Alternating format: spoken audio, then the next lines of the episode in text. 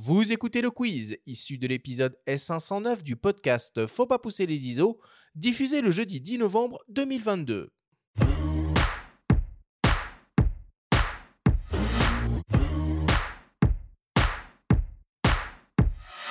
Vincent, le principe du quiz est très simple. Nous avons reçu des questions de la part de nos auditeurs qu'ils t'ont posées via notre compte Instagram en lien ou non avec le sujet de cette émission. Nous en avons sélectionné quelques-unes et tu vas avoir seulement 30 secondes et pas une de plus pour tenter d'y répondre le plus clairement possible. As-tu bien compris la consigne? Oui, tout est clair. Alors on y va. Première question qui nous vient d'une Clarisse 83. Qu'est-ce qu'on fait pendant des heures d'attente en affût? Donc, qu'est-ce qu'on fait? C'est très simple, hein. On médite, on pense, on va dire, à ce qu'on peut voir, à ce qu'on envisage, de voir et on tout se peut se passer. C'est-à-dire qu'on se dit: «Il y aura peut-être un sanglier qui va arriver, un chevreuil ou d'autres espèces» et et voilà, donc pendant ce temps-là, on cogite, on cogite, on cogite, mais on cogite à tout sauf à nos petits malheurs qu'on a, on va dire, à l'extérieur de la photo. Donc c'est ça le plus important. Ça veut dire que tu pas ton smartphone, tu déconnectes totalement? On évite. Je dis pas que je l'ai pas, mais on évite. Deuxième question qui nous vient de tudico.photo. J'étais content de ma première photo de chevreuil, puis je lui ai fait peur. Est-ce que toi aussi, tu as des regrets?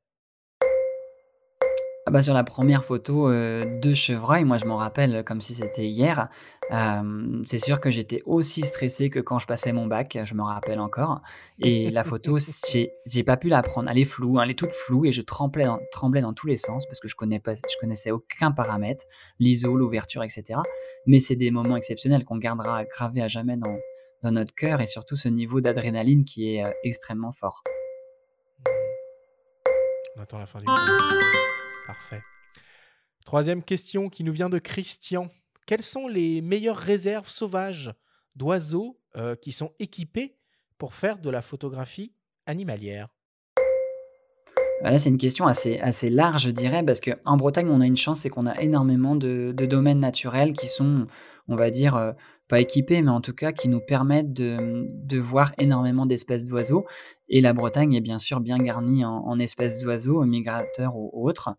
Donc euh, en Bretagne, il y en a un peu partout. Clairement, on, a une chance unique. Euh, moi, j'exploite peu cette base-là, mais en ornithologie, on est, on est gâté partout. Et c'est quoi ta forêt de prédilection en Bretagne? Centre-Bretagne, un peu partout Centre-Bretagne. Ah, tu restes flou comme il faut. ouais. mais non, mais en fait, si, si tu veux, s'il n'y a pas de.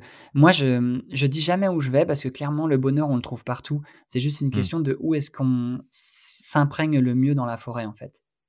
Quatrième question qui nous vient de Eva. C'est quoi pour toi la focale idéale en photographie animalière?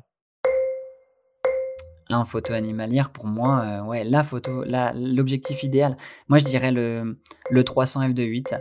Euh, au début, j'allais dire le 800 euh, f, f5.6, mais en fait, en ayant un 800 f5.6, on a besoin d'une focale plus courte. Donc si on n'avait qu'une seule à choisir, je prendrais le 300 f2.8. Ouais, donc une focale fixe, c'est pas un zoom. Tout à fait, je prendrais un zoom, un, un fixe quand même, ouais. Parfait, très clair. Et enfin, pour terminer, une question qui tue, une question de mes soins. Bon, elle est gentille hein, cette semaine, euh, la question qui tue. Vincent, quelle espèce animale sauvage française rêverais-tu de pouvoir photographier et pourquoi? Bon, française. Moi, je dirais déjà en Bretagne, parce que comme je l'ai dit précédemment, moi, je suis attaché à mes terres de Bretagne.